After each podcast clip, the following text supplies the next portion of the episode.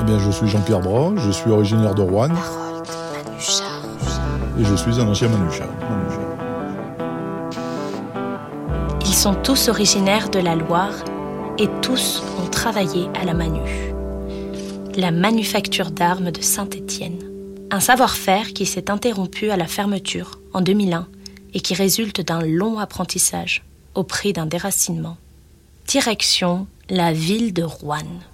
Mon père était euh, chauffeur routier, ma mère était femme de ménage.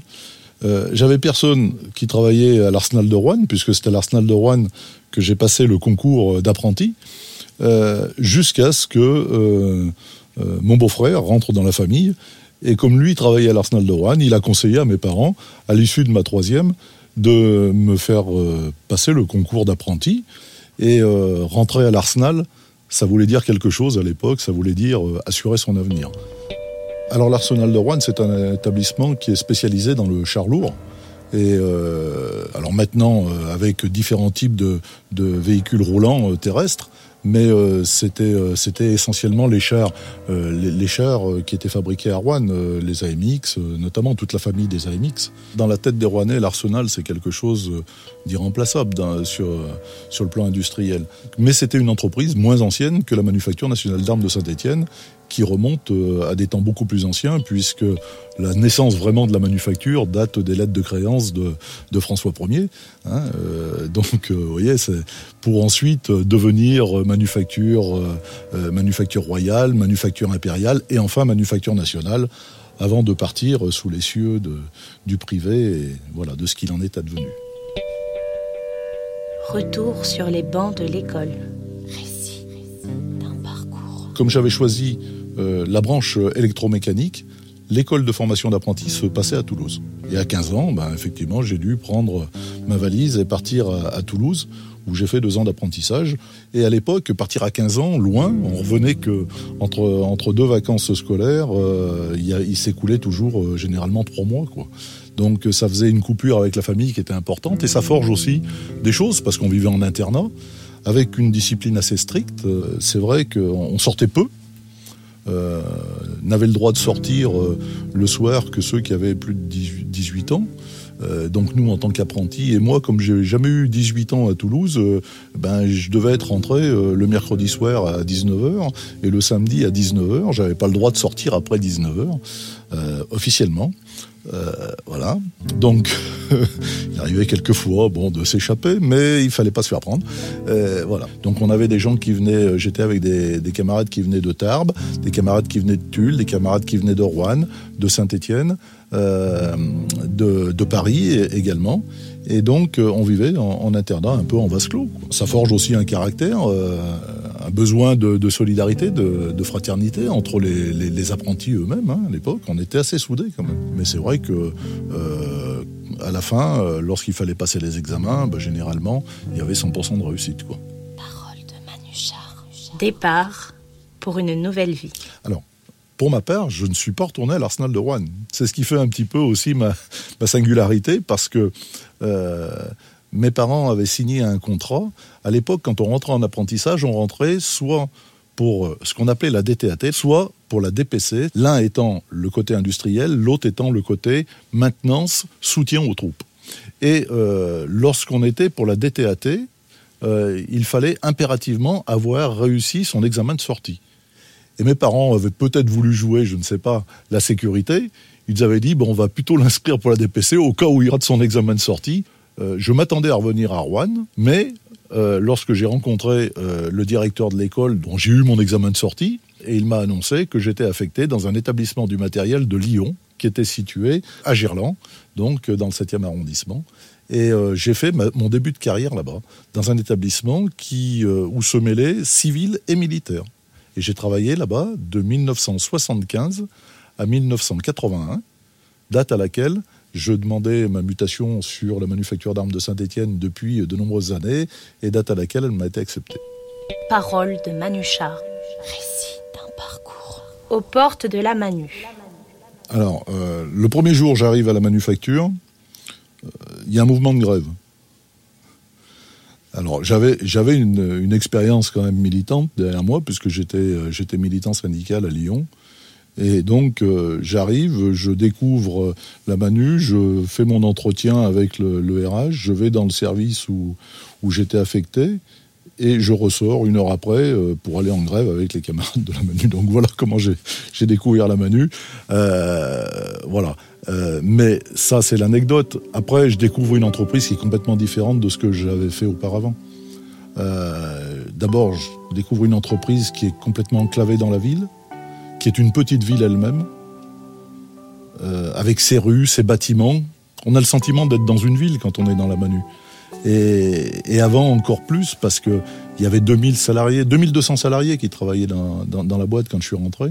Oui, c'est une rupture, c'est une rupture, et puis c'est une rupture aussi sur le plan euh, sur le plan humain parce que bon, je, je, je découvre aussi euh, en venant travailler à Saint-Étienne l'accueil à Saint-Étienne, c'est différent. Quand on travaille, quand on est immergé dans le dans le Stéphanois, c'est quand même euh, voilà, c'est particulier quoi. La Manu, une ville dans la ville. Parole de Manu Char. La solidarité. Euh, ouais, il y a il y a y a, y a l'amitié, la fraternité dans le travail, mais, mais aussi à l'extérieur. Je veux dire, ça continue. Quoi. Euh, on avait le foyer civique, par exemple, qui était un lieu, un lieu mythique. Euh, c'était notre lieu de rassemblement. On sortait de la cantine à midi, on allait boire un café. Le vendredi, on allait taper la coinche au foyer civique. Euh, voilà, c'était le lieu où on se retrouvait euh, chaque fois qu'il y avait un mouvement après les manifestations. Et puis, il y, a, pas que ça quand même. Quand vous avez une boîte dans le centre-ville comme ça, avec un marché aux portes de la boîte, quand vous avez 2000 gars qui sortent, euh, qui, sortent à midi, euh, qui vont faire leur marché, ça se voit quand même. ça se voit. Quand il y a le PMU à côté, vous allez faire un tiercé, ça se voit qu'il y a une boîte à côté. Et puis il y avait, y avait tout le reste. hein. On avait une vie euh, sociale qui était aussi au travers du sport et de la culture. Il y avait le CSADN, donc club sportif et artistique de la défense nationale. Ça s'invente pas. hein. Si- 650 adhérents à, à l'époque. euh, Et d'ailleurs, euh, le, le- le président, euh, c'est un, un manuchère. Il y a beaucoup de manuchères. Il y avait une belle équipe de hand. Et le président, c'est Gilles Monnier, qui est un manuchère aussi. Une multitude de savoir-faire. Moi, j'ai connu cette boîte euh, à l'époque où on était 2200, euh, au, début de la fabrication du FAMAS. hein, euh, et puis, euh, avec euh, déjà la diversification que s'était mis en place avec les, les, tour, les tourellots de char, on faisait aussi euh, les lance-roquettes, hein, le LRAC. Il y avait de l'électronique. On, fabriquait l'optique aussi. hein. Donc, c'était une diversité de fabrication avec une diversité de métiers des gens qui avaient été formés ici, hein, parce qu'il y avait un niveau de formation qui était important tout au long de la vie. euh, donc ça, c'était primordial. Moi-même, quand je suis arrivé ici, euh, j'ai été affecté au service informatique. J'étais pas informaticien du tout. J'étais pas, électromécanicien, mais j'ai eu droit, euh, comme les manuchères ont eu droit à une formation tout au long de leur carrière qui a permis d'évoluer dans le métier, parce que on était quand même dans les prémices de l'informatique qu'on connaît aujourd'hui. Euh, À l'époque, quand je suis arrivé, alors il devait y avoir une quarantaine de postes informatiques, et puis après, on est passé euh, petit à petit sur euh, des réseaux multifilaires. Donc, il a fallu apprendre le câblage, euh, le, câblage d'un bâtiment. euh, il a fallu apprendre comment relier effectivement euh, un réseau et différents ordinateurs entre eux. Et, il m'arrivait souvent de faire, euh, euh, de divaguer dans les, souterrains parce que euh, la manufacture était tru- truffée de souterrains. Elle l'est toujours d'ailleurs, hein, même si certains ont été condamnés. Euh, et c'est par là que passaient tous les câblages informatiques, câblage électrique, câblage informatique. Alors après, euh, tout n'était pas parfait. Hein. Je ne vais, pas- dire ça, parce que chaque fois, il y a eu des, attaques, mais il y avait des réponses. Et la réponse, c'était des réponses euh, par les luttes syndicales qui ont fait que, euh, voilà, on a gagné des choses aussi. Et puis, on a évité peut-être aussi de, partir trop tôt, quoi, comme on dit, hein, parce que la, fermeture de la manufacture, elle était annoncée en 1986. hein. Parole. En 81, non, c'est une boîte qui, au contraire, euh, euh, travaille parce qu'elle a, elle a lancé le FAMAS. hein, c'est la fabrication du FAMAS, ça bat son plein. Euh, C'était une boîte qui, a- qui, qui résonnait fort encore. Par contre, 86, là, ça. L'annonce d'une fermeture. Le, le 1er juin 1986, euh, le, le Progrès euh, sortait un article dans lequel la manufacture devait fermer. Quoi. On annonce des restructurations à venir avec des réductions d'effectifs importantes. Et personne n'y croit au début en plus. personne n'y croit parce que euh, nous on disait attention euh, syndicalement, d'autres organisations syndicales disaient ouais mais ça fait des décennies qu'on a entendu que la manuelle est fermée. Euh, bon, non non mais là c'est sérieux et, et, on a vu ensuite que la chute du mur de Berlin a servi de prétexte puisque ça a été encore une étape supplémentaire pour annoncer des plans de suppression et notamment pour annoncer la transformation de statut de, euh, du djihad qui est devenu euh, d'une entreprise étatique une société nationale pour ensuite dériver petit à petit vers une société euh, privée. Quoi, hein. Parole de Manuchar. Servir la nation. Aujourd'hui, les entreprises, la marchande de canons, ça vend pour un chiffre d'affaires. Ça vend pour une ligne euh, en bas, du, euh, en, bas du, bilan qui s'appelle le résultat. Donc pour des profits. Voilà.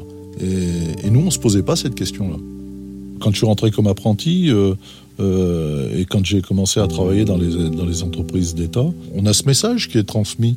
voilà pourquoi tu travailles. Tu travailles pour la défense nationale, tu travailles pour la nation, tu as un rôle de service public pour la défense du territoire et du citoyen. Et ça, c'est une mission. Quand on nous a changé le statut, on nous a dit il faut faire le deuil de votre établissement. Et nous, on a toujours refusé. On ne fait pas le deuil d'un établissement comme celui-ci. Au contraire, il faut le faire vivre. Il faut, pérenniser cet établissement et, la mémoire de cet établissement. Parce que on travaillait pour la défense nationale, on travaillait avec 800 sous-traitants sur le département.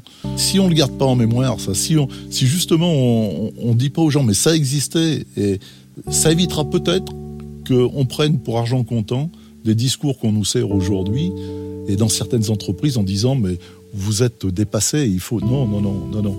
Nous on n'était pas dépassés. On nous a dit le mur de Berlin est tombé, il y aura plus besoin de défense nationale pratiquement. On nous a dit il faut construire une défense européenne. Euh, la défense nationale elle est nécessaire et malheureusement il y, a des choses sur lesquelles il faut savoir conserver une compétence et un savoir-faire. Et euh, je crois que l'armement en fait partie. Les armes ne sont pas des marchandises comme les autres et que ça ne puisse pas être euh, livré au profit, quoi, hein, tout simplement. Une vie de combat. J'ai été euh, un des derniers à partir de, Saint-Étienne puisque j'étais secrétaire du, syndicat. là donc, on avait on avait décidé que on, gardait un maximum euh, la présence ici, quoi, pour accompagner, pour accompagner les camarades, parce que euh, mener une lutte, c'est une chose, mais quand on arrive après à un niveau où euh, on, est obligé de se rendre compte que les choses sont faites, quoi. Quand on était dans les luttes, quand on était dans le collectif, la boule au ventre, on l'a pas. Par contre, on a vu certains salariés subir les choses. On, a eu ensuite des témoignages des femmes au moment où les lettres de licenciement sont tombées, mais on ne savait pas ce qui se passait à la boîte. Parce que euh, chez eux, ils n'en parlaient pas. Quoi. Il y a eu des, méthodes de management inacceptables qui aujourd'hui seraient condamnées pénalement. Voilà. Quand on appelle, quand les directions appellent à déstabiliser humainement les salariés pour les mener vers la sortie, en désignant les récalcitrants, c'était écrit dans une note de service. Hein. La note de service, je l'ai là. Là, oui, il y a des gens qui avaient la boule au ventre. Les Manuchards, solidaires envers et contre tous. Il faut, voilà, il faut, il faut bien avoir ça en tête quand on se bat pendant des années. À un moment donné, euh, il y, a de l'usure et puis euh, il y, a des choses qui s'imposent. des choses qui s'imposent. Quand un camarade venait en disant euh, qu'est-ce que qu'est-ce que je fais? Moi, j'ai 52 ans. Eh ben, tu t'es battu, tu voilà, et puis on, puis on va t'accompagner. Si euh, s'il y a besoin, si tu as besoin de bah oui, de qu'on te tes droits, on va te les calculer, il n'y a pas de problème. Et quand un camarade trouvait un poste de reclassement vers un autre établissement du ministère de la Défense, eh ben oui, on, on accompagnait ces démarches aussi. Et puis il y a ceux qui sont partis aussi géographiquement. Il euh, y, a des camarades qui sont partis. Moi, j'ai souvenir encore de camarades qui, qui, faisaient la route toutes les semaines jusqu'à l'île du Levant, au large de Toulon. Pour certains, ça a été aussi une façon de s'extirper de cette situation. Et il y en a encore aujourd'hui qui habitent la Loire et qui font ce périple. -là. Ils prennent la voiture à 3h du matin le lundi, ils avaient réussi à contracter la semaine, ils rentrent le jeudi soir. Les difficultés que ça a pu créer, y compris familialement quelquefois. Hein. Voilà. Donc on, arrive à un bilan qui est assez négatif. Quoi. Et, ça, ça laisse de la rancœur. France Bleu Saint-Étienne-Loire, parole de Manuchard une série réalisée par Alexandre Tchutchman, Johan Kerpédron et Adrien Nouvel. Parole de Manuchard. À réécouter sur FranceBleu.fr.